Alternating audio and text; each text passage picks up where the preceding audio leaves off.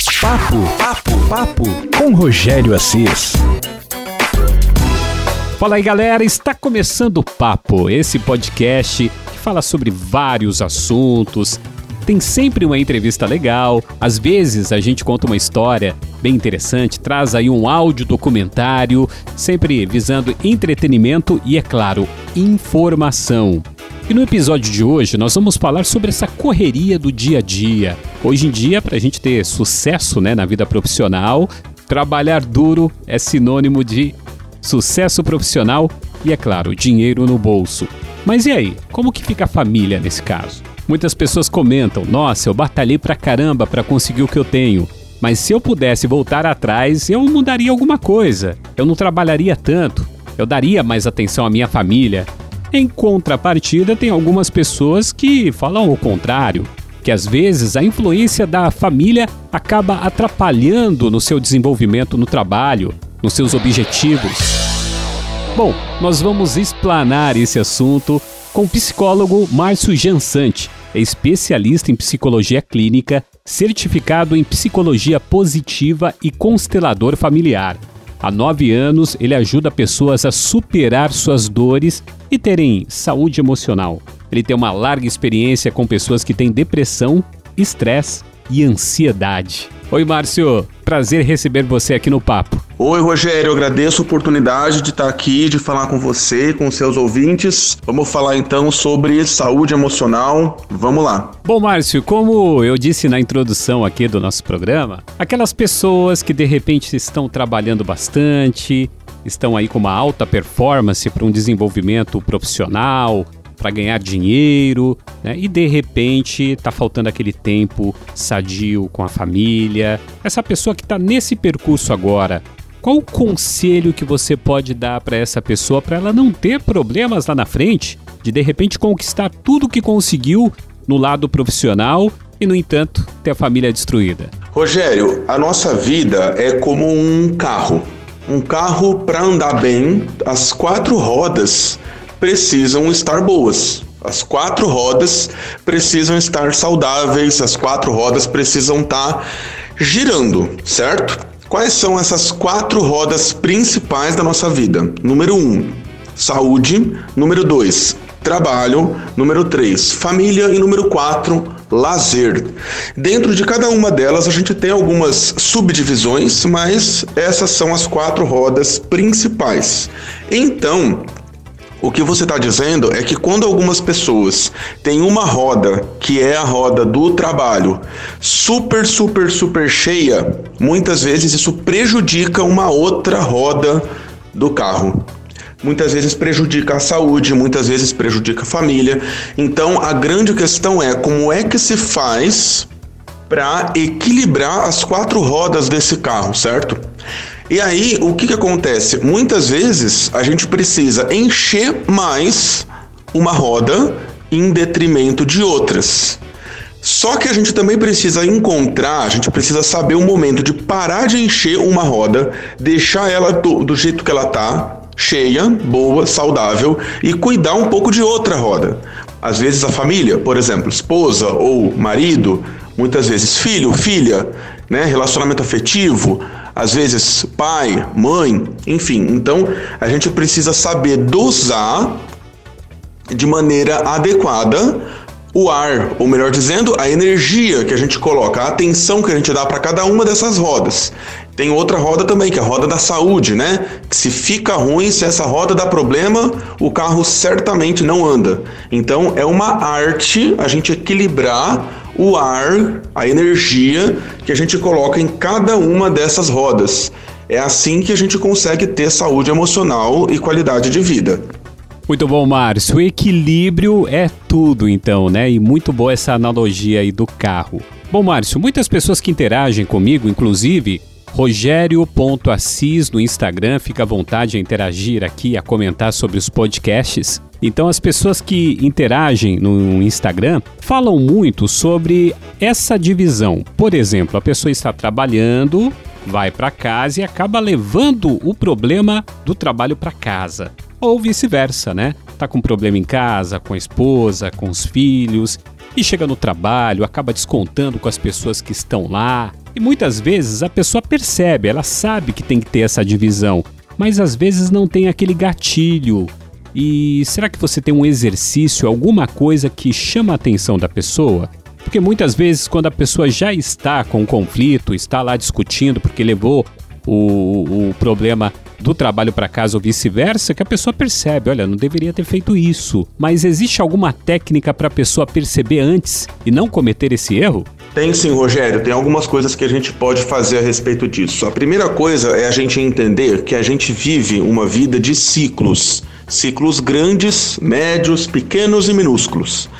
Então, cada fase da nossa vida pode ser considerada um ciclo que muitas vezes termina e, dependendo do tamanho do ciclo, traz um sofrimento grande, como o término de um relacionamento, por exemplo. Mas os ciclos da nossa vida não são somente ciclos grandes. A gente também tem ciclos pequenos e ciclos minúsculos ao longo do nosso dia. Por exemplo, dentro de um mesmo dia, dentro do mesmo local, do mesmo trabalho, o intervalo de uma reunião para outra, o intervalo do telefonema de um cliente para outro. Quando uma pessoa está falando no telefone com outra e desliga o telefone, é um pequeno ciclo que finalizou.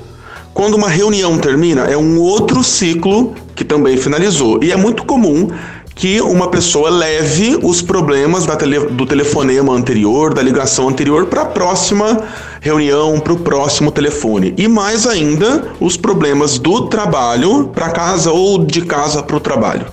Uma coisa que pode ajudar bastante é uma coisa chamada pausa.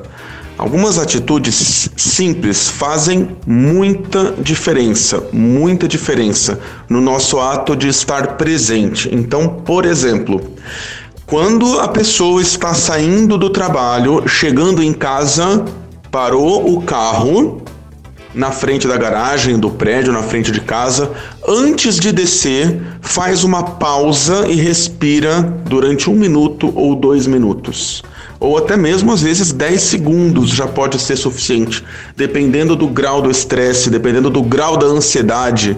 Isso pode ser muito importante. Por quê? Porque se você teve um dia cansativo, um dia estressante, você vai chegar em casa e descontar esse estresse em quem? Na esposa ou no marido, nos filhos, certo? Então, essa pausa antes mesmo de chegar em casa ajuda a fechar esses pequenos ciclos que acontecem durante o dia. E o mesmo na hora de ir para o trabalho. Antes de chegar no trabalho, uma pausa de 3, 4, 5 minutos para se tornar presente, para fazer uma mentalização a respeito de deixar os problemas de casa em casa, ir se trazendo para o trabalho. Então, essa pausa, junto com a respiração, isso é algo que a gente pode fazer várias vezes ao longo do dia, tanto nessa ida para o trabalho quanto no retorno para casa, assim como também em momentos menores durante o próprio dia. Isso ajuda muito. Legal, Márcio. Muito boa essa sacada, né, de ciclos, né? Porque às vezes não é somente quando você chega em casa ou chega no trabalho.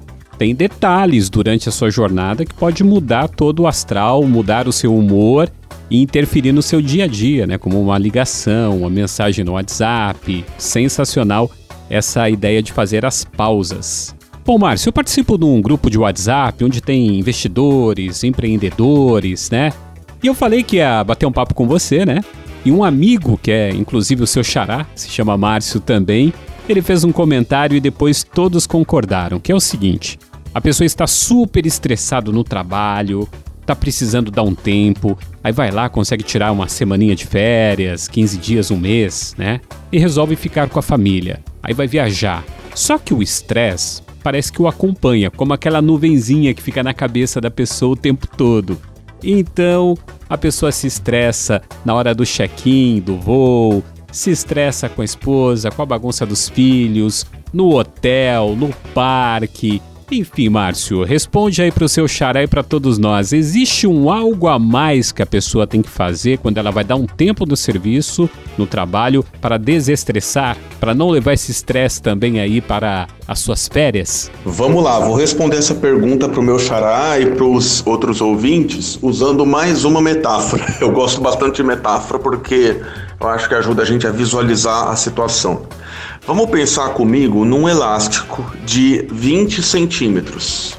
Vamos pensar num elástico de 20 centímetros. Então, vamos pensar num elástico que quando a gente puxa, ele tem um ponto a partir dos 15 centímetros, por exemplo, onde se puxar mais, esse elástico corre o risco de arrebentar.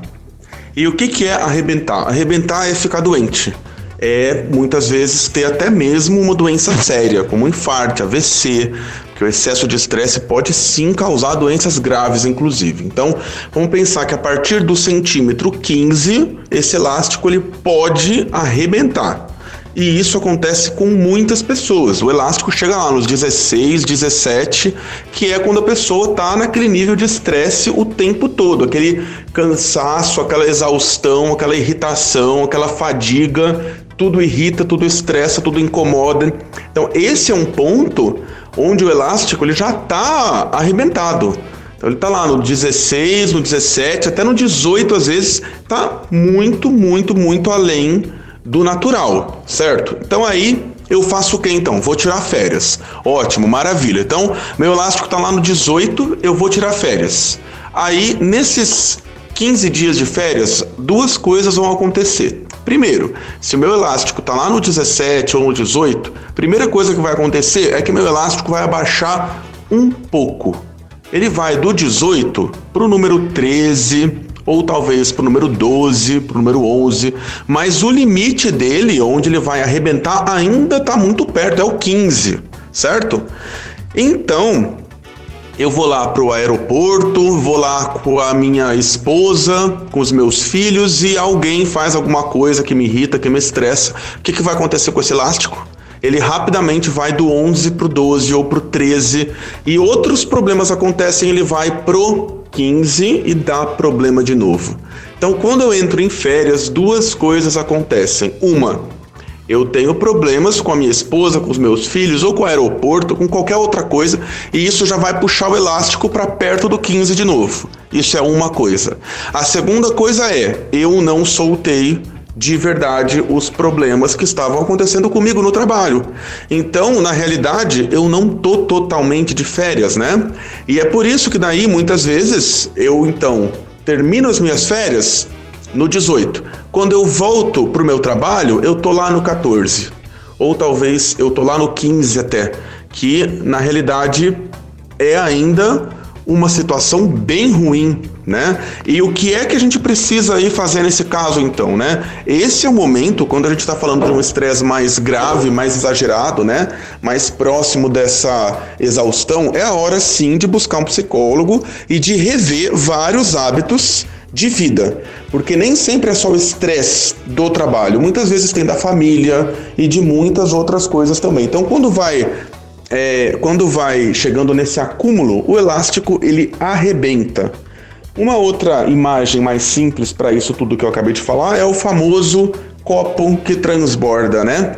Então eu falei aí sobre a mesma coisa com essa metáfora do elástico, mas é a mesma coisa, é o copo que transborda. Muito bom. Então não é só tirar ali alguns dias de férias e sair com a família.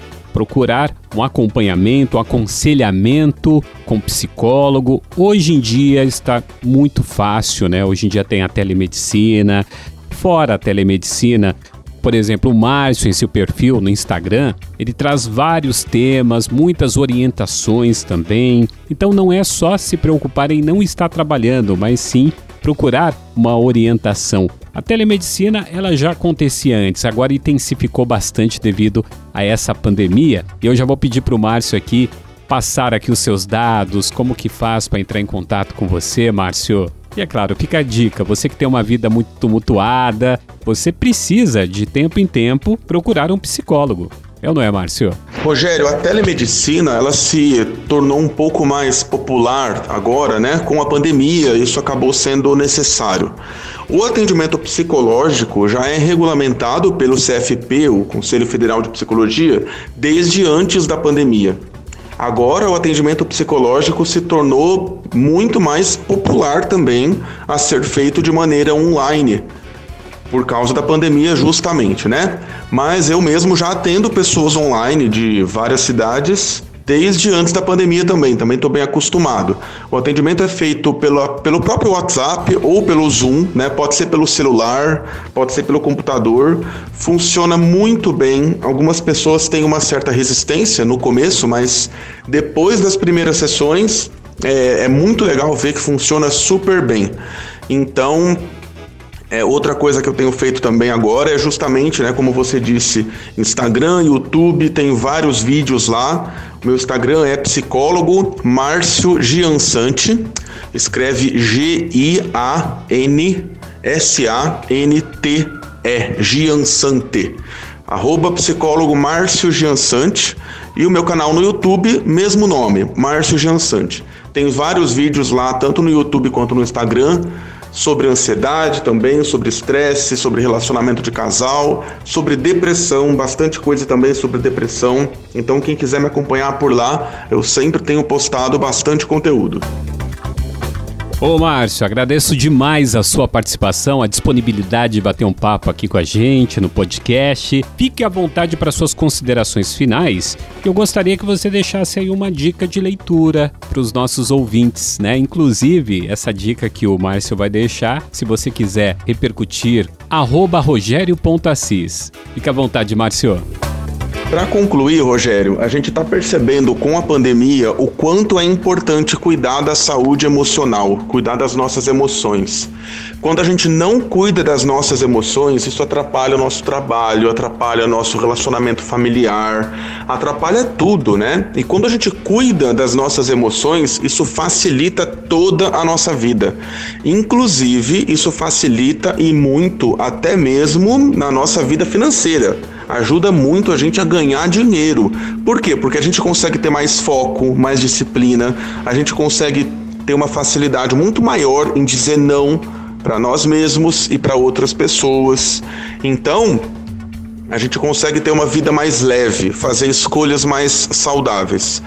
Então a pandemia está mostrando tudo isso pra gente, o quanto a saúde emocional é importante. Ô Márcio, você quer deixar o número do WhatsApp, né?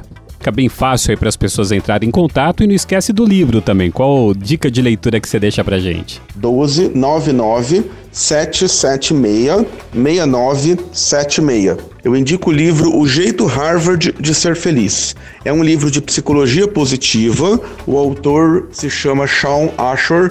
Ele é um autor fantástico, fala muito sobre felicidade no trabalho, também produtividade ligada ao trabalho de uma maneira que nos traga felicidade e outras emoções positivas. Então, fica essa indicação, é um livro realmente fantástico. Boa, vou ler, depois eu faço a resenha aqui. Márcio, muito obrigado. Então é esse meu recado final e agradeço, Rogério, pela oportunidade de estar aqui falando com você e com seus ouvintes e é isso. Muito obrigado. Nós conversamos então com o psicólogo Márcio Jansante. Ele é especialista em psicologia clínica, certificado em psicologia positiva e constelador familiar. Há nove anos, ele ajuda pessoas a superarem suas dores e terem sua saúde emocional. Ele tem larga experiência com pessoas que têm depressão, estresse e ansiedade. Bom, fica por aqui então o papo. Se você quiser comentar, sugerir alguma coisa, fique à vontade. Vai lá no Instagram, rogério.assis, me manda um direct, fica à vontade aí a participar da forma que você quiser. Até a próxima! Papo, papo, papo com Rogério Assis.